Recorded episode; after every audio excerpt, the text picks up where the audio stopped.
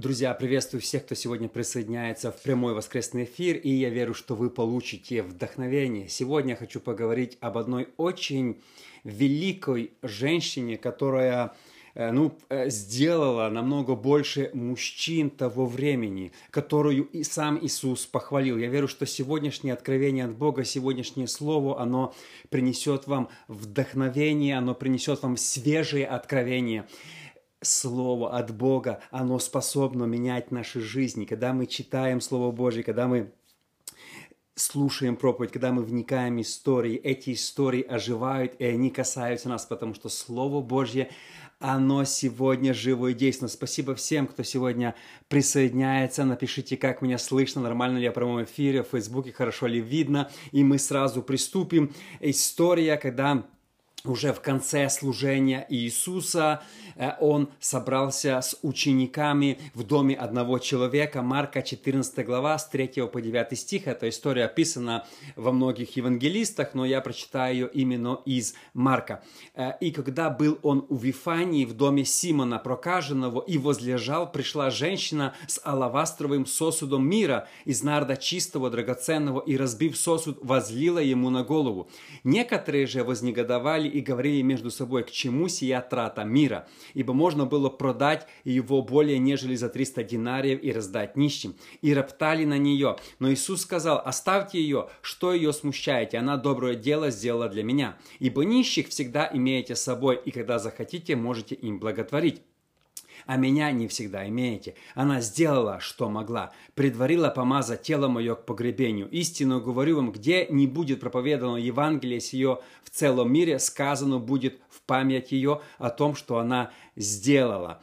Э, история очень интересна про женщину, которая пришла и помазала ноги и голову Иисуса. Смотрите, первая мысль хочу обратить, что это случилось когда он был в доме у Вифании в Симона Прокаженного. У меня есть целая проповедь, я где-то полгода назад говорил, и эта история, но я концентрировался на Симоне. Сегодня не буду сильно концентрироваться на нем, буквально одну мысль. Смотрите, написано, что Симон был прокаженный. Если бы он был прокаженный на то время, он бы не мог приглашать гостей, потому что прокаженные, мы знаем, они жили даже во времена Иисуса за городом, и они даже должны были кричать, когда подходили к людям, что они прокаженные. Это означает, что Симон уже не был прокаженный. Историки говорят, богословы, скорее всего, Иисус исцелил Симона, и он уже не был прокаженный. Поэтому Симон пригласил э, и учеников Иисуса, других людей к себе домой сделать какую-то вечерю. Но интересная здесь мысль. Симон уже не был прокаженный, а люди продолжали называть его прокаженным по его старой болезни. Бог уже его поменял, Бог его исцелил, у него новая жизнь, а люди продолжают называть его старым. Точно так же сегодня происходит и нас. Часто уже другой человек, но люди помнят только какие-то старые вещи о нас, говорят только прошлое. Смотрите, когда Иисус его исцелил, Симон не был уже прокаженным. И вообще это странно давать человеку кличку э, на основании его болезни. Смотрите, человек заболел, это и так не сладко. И тебя еще начинают наз- называть вместо фамилии э, э кличку болезни. Ну, то же самое, что сегодня человек болеет туберкулезом, на его будут говорить «Вася туберкулезный». Где ты сегодня был? Ну, я посещал больнице этого туберкулезного. Или там ковид, э, э, э, Петя ковид. Да? Ну, ну, представьте себе, что иметь кличку на основании болезни. Ну, ну это вообще унизительно. И самое главное, что э, когда Иисус уже его исцелил, люди продолжали называть его старым именем, старой кличкой, такой противным. Каждый раз, когда он слышал заново, представьте, он уже чистый, он уже не прокаженный, а он чистый, слышит в свою сторону, ты, Симон, прокаженный. Это очень так, люди помнят некоторые старые вещи. Смотрите, Иоанн тоже описывает эту историю, но немножко с другой стороны. Я даже прочитаю Иоанна 12 глава с 1 по 4. «За шесть дней до Пасхи пришел Иисус в Вифанию, где был Лазар умерший, которого он воскресил из мертвых. Там приготовили ему вечерю, и Марфа служила, и Лазар был одним из возлежавших с ним. Мария же, взяв фунт надрового чистого драгоценного мира, помазала ноги Иисуса и утерла волосами своими ноги его, и дом наполнился благоуханием от мира. Тогда один из учеников его, Иуда Симону Искариот, который хотел предать его, сказал – Смотрите, Иоанн описывает ту же историю, только Иоанн дает нам имена. Иоанн говорит, у кого это, кто был на вечере, что там был Лазарь, Марфа служила, и, и Иоанн единственный, кто называет имя этой женщины, которая в Марка и Матфея, мы не знаем ее имя он говорит, что это оказывается Мария, сестра Марфы. Она уже отличалась раньше поступками разными не очень понятными, там сидела у ног Иисуса, раздражала Марфу. И тут снова она приходит с алавастровым сосудом и тоже делает для многих даже учеников, присутствующих, возможно, своего брата Лазаря и Марфы, непонятные вещи. И он говорит, что... Э, смотрите, возможно, Лазарю тоже дали кличку, потому что Лазар тоже был раньше мертвый, Иисус его воскресил. Лазар пришел, э, э, они были с одного города к Симону Прокаженному. То есть они вместе собрались, и даже сестра Марфа там прислуживала. Это означает, что Симон Прокаженный, Лазарь, Марфа, Мария, они все были хорошими друзьями или знакомыми. То есть они устроили там такой пир, на который пришел Иисус с учениками. Смотрите, когда ученики увидели Э, то, что сделала Мария, написано, что они в Марка вознегодовали. Но ну, э, э, Иоанн пишет, что это Иуда. Не знаю. Возможно, я тоже читал много комментариев, возможно, Иуда вознегодовал, и ученики начали повторять за ним, потому что ясно в других посланиях написано, что все ученики вознегодовали. Или это Иуда их так подстрекал, или это только Иуда один вознегодовал, мы не знаем. Но смотрите, благодаря Иуду, Иуде Искариоту, мы знаем, сколько стоило это мира, которым она помазала Иисуса. Если бы не Иуда, мы бы не знали. То есть Иуда, он был, у него такой четкий был нюх, что он по запаху даже не видел, какая там баночка. Когда только она разбила эту баночку, Иуда сразу определил, 300 динариев это будет стоить. Представьте, профессиональный парфюмщик, я не знаю. То есть он такой, он вообще умел профессионально оценивать. Иисуса он оценил 300, в 30 серебряников, духи Марии он оценил э, в 300 динариев. Он такой очень, ну, смотрите, благодаря Иуде Искариоту мы сегодня знаем э, э, стоимость. Это он так угадал. Библия не говорит, что это действительно столько стоило. Это было э, такой гес, был такое э, предположение Иуды, что это можно было продать за 300 динариев. Возможно ли это, или это он с натяжкой уже сказал, чтобы преувеличить эти цифры, мы до конца не знаем, но мы видим, что Иуда именно э, э, повозмущался. Смотрите, э, э, здесь интересно отметить, что в прошлый раз, когда э, кормили людей, то кто-то из учеников сказал, чтобы накормить 5 тысяч людей, хватит 200 динариев. Или не хватит, ну практически нужно 200 динариев. Это большая сумма. Здесь этот оценил э, парфюм в 300 динариев. Еще больше, чем накормить 5 тысяч человек. То есть, представьте, это, в принципе, была реальная сумма. Еще раз, знал ли Иуда настоящую цену, или это он просто преувеличил ее, мы до конца не знаем, Библия не говорит, но оценку по запаху сделал именно Иуда Искариот. Профессионал, просто профессионал. Смотрите, главная мысль в этой всей истории, о чем я говорю. Люди назвали это тратой, а Иисус назвал это приобретением – и благословением. Когда Мария сделала свой поступок, не все его заценили. Они, они сказали, зачем такая трата? Люди, даже приближенные к Иисусу, ученики, начали ее критиковать. Зачем такая трата? Они не заценили то, что она сделала. Э, возможно, даже и Марфа злилась на нее, потому что написано, там была Марфа, и Марфа уже однажды была сердита на нее. Марфа вообще не понимала поступки Марии. То Мария села, сидит у ног Иисуса, когда нужно раздавать тарелки. То Мария пришла, Марфа опять служила. Марфа везде видим. В первом случае, в этом случае Марфа бегает с тарелками, подливая там всякую еду, спрашивает, понравилось или нет. Ну, сердце слуги, сердце слуги. И тут, а Мария опять, она чудит. Она пришла с каким-то, взяла где-то этот драгоценный миро и разбивает его, и помазывает ноги и голову Иисуса. То есть начали все негодовать. Я думаю, включая Марфу, возможно. Возможно, и Лазар, возможно, все. Они типа, ну, что ты, как ты, о, э, почему ты это делаешь? Им это не понравилось. Смотрите, иногда наши поступки, они не нравятся людям, которые нас окружают. Главное, чтобы они нравились Богу. Очень часто люди не ценят то, что мы делаем для Бога. Они это не понимают. Они это говорят, зачем это все? Это трата. Но вы знаете, главное, чтобы то, что мы делаем, это, э, э, это понравилось Богу. Смотрите, еще одна интересная мысль Пятый стих. «Ибо можно было продать его более нежели за 300 динариев и раздать нищим, и роптали на нее». Английский перевод говорит, очень остро ее критиковали. They criticized her sharply. Э, э, здесь написано, что роптали на нее, роптали, возмущались. А английский перевод жестко критиковали. Мало того, что они не поняли то, что она сделала, они ее жестко критиковали критика. Человек хотел сделать для Иисуса. Человек пришел с открытым сердцем. Человек просто хотел, вообще их это не касалось. О, она подошла к Иисусу и сделала для Иисуса. Ее критиковали. Знаете, я заметил, что критика всегда будет, если ты будешь служить Богу. Вот часто, когда мы хотим служить Богу, нам же хочется, чтобы люди, которые вокруг нас, они понимали нас, да, чтобы люди, которые служители, пасторы, чтобы они одобряли нас, похвалили нас. Но не всегда так будет. Мы видим, что Марию жестко критиковали ученики. Я вспоминаю свою историю. В 2006 году я а, я не просто хвастаюсь, просто рассказываю как, как историю. А, а, я раздал все свои вещи, которые у меня были, и переехал жить в Беларусь, чтобы открывать новую церковь.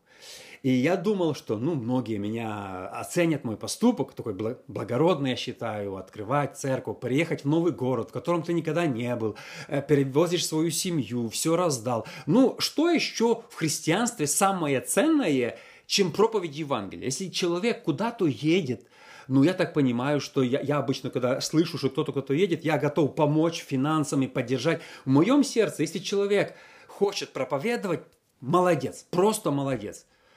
И я тоже ожидал, что многие люди, мои знакомые, родственники, они поддержат меня в этом деле. Но вы знаете, я был удивлен с жесткой критикой в мой адрес. Зачем? А как? А почему? А никто не делает? А, а что ты себе думаешь? А то критика была настолько жесткая, что чуть меня не остановила. Даже по приезду туда у меня были многие друзья там, и не все друзья меня поддержали. То есть многие критиковали и не понимали мой поступок. Знаете, иногда, когда ты что-то делаешь для Бога, и тебя критикуют, ну это обидно. Ну это как-то, ну думаешь, ну в смысле? Ну ты, же не пошел человек заниматься непонятно чем, да? Не пошел человек там, ну, а, а, а, грешить куда-то. Человек делает доброе дело, и верующие люди критикуют его за доброе дело. Мне это в голову не умещается. Никогда не стань критикантом других людей, которые что-то делают для Бога. Мы часто, вы знаете, сидим такой, о, он не так проповедует, он не так там по Ютубу ведет, он там это. Мы такие сидим, и мы ничего не делаем, и критикуем. Больше всего критикуют те, которые не делают. Написано, жестко критиковал ее. И, и знаете, э, Первое, не станьте критикантами тех, кто служит Богу. Как легко. А так потом подумаешь, а почему люди критикуют? Ну ведь ты же не пошел заниматься непонятно чем. Служишь Богу, и тебя критикуют. Это, это очень важно нам тоже с другой стороны, не сдаваться, когда в наш адрес будет лететь критика, просто не остановиться. Но смотрите, здесь Иоанн открывает нам одну интересную деталь критику. 4-6 э, стих 12 главы. Тогда один из учеников его, Иуда Симон Искариот, который хотел предать его, сказал, для чего бы не продать это миру за 300 динариев и не раздать нищим? Вот четкий оценщик. Сказал же это не потому, что заботился о нищих, но потому, что был вор – и он имел при себе денежный ящик и носил туда, что опускали. Смотрите, Иуда критиковал, но он критиковал не зря. Он не то, что такое, он себя представил в глазах учеников э, добродетеля, филантропа. Я бы за эти деньги накормил шесть тысяч человек нищих. Я бы четыре месяца, моя благотворительная организация бы занималась там этим. А что она их потратила?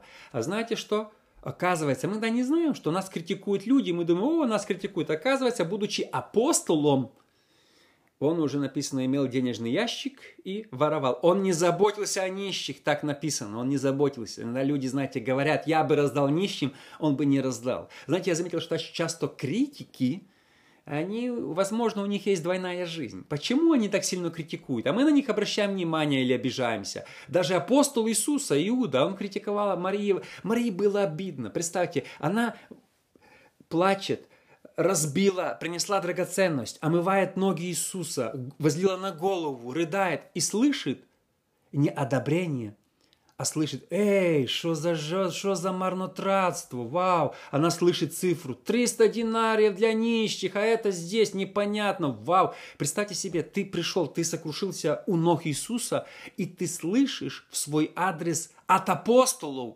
гневные упреки и комменты.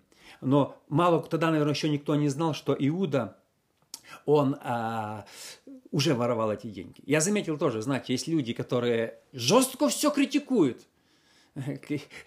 Когда я снимал э, недавно видео про алкоголь, почему я выступаю категорически против алкоголя, естественно, много критики. Люди пишут – и оказывается, что некоторые критики, они просто любят сегодня э, э, хлебнуть э, стопарей, поэтому они критикуют тебя. Ты им просто, ну, им просто не нравится, что ты говоришь, вот и все. Или когда ты говоришь против развода, люди, вот, там это, ты такой всякой. Почему? Потому что где-то сами э, на стороне непонятно, чем занимаются. Понимаете, критики, если пос... мы часто обращаем на них внимание, и они хотят нас остановить, что мы больше этим не занимались, не обращая внимания на критику. Как, какой бы ранг они ни занимали, если ты делаешь дело для Бога, продолжай делать делать. Даже если сам апостол э, э, тебя критикует не играет роли, ты не знаешь, чем этот апостол втихаря занимается. Понимаете? И Мария вроде была никем, а апостол был апостолом. Вроде бы он должен был больше знать, а оказывается, он был вором и не заботился о никаких нищих. Он просто делал вид, это такой мыльный пузырь. Я бы сделал для... Э, ничего бы ты не сделал. Вы знаете, это важнее сделать для Иисуса. Помазала, смотрите, помазала ноги его. Э, Иоанн говорит, что помазала ноги, все остальные ученики, э, ученики говорят, э, апостолы Евангелия говорят, что она помазала голову. Поэтому говорят, что, скорее всего, она помазала и голову, и ноги. Интересная мысль. В Израиле помазывали царей на царство елеем. Елей возливали на голову и помазывали на царство. Парфюмом, говорят, помазывали только мертвых. Мария сделала, сама не понимала что. А я думаю, она не понимала, что она делала. Она чего-то получила такое вдохновение. Взяла парфюм, не елей, и помазала Иисуса, как будто бы мертвого на погребение. А Иисус сказал, это пророчество. Она помазала, смотрите, 8 стих, она сделала, что смогла, предварила помазать тело мое к погребению. Она как бы не понимала, почему это делает, почему она мажет Иисуса как будто бы мертвого. А Иисус сказал, это пророчество, через пару дней я буду, я буду, я пострадаю за ваши грехи. Она, иногда человек делает, сам не зная того, это такое пророческое было помазание, это было пророчество, как Каяфа сказал, пророчество, сам не понимая того. Так Мария сделала пророчество, тоже не осознавая того. И смотрите, самый главный стих, на котором сегодня хочу остановиться, 14.8. Она сделала, что могла. Иисус, Иисус, во-первых, обратился к ее критикантам и сказал, успокойтесь. Он им закрыл рот и сказал, она, Мария, сделала все, что могла. Это очень серьезные слова. Сделай все, что могла. Смотрите, Э, кстати, смотрел, э, смотрел э, надгробный памятник жены Геннадия Крючкова. Это основатель нерегистрированных баптистов. И на ее памятнике написано «Она сделала, что могла». Очень серьезные слова. Мне так кажется, я так думаю, я предполагаю, что на суде, когда мы однажды придем к Богу, каждый из нас – ответит на один вопрос перед Богом. Все мы христиане, мы ответим на один вопрос.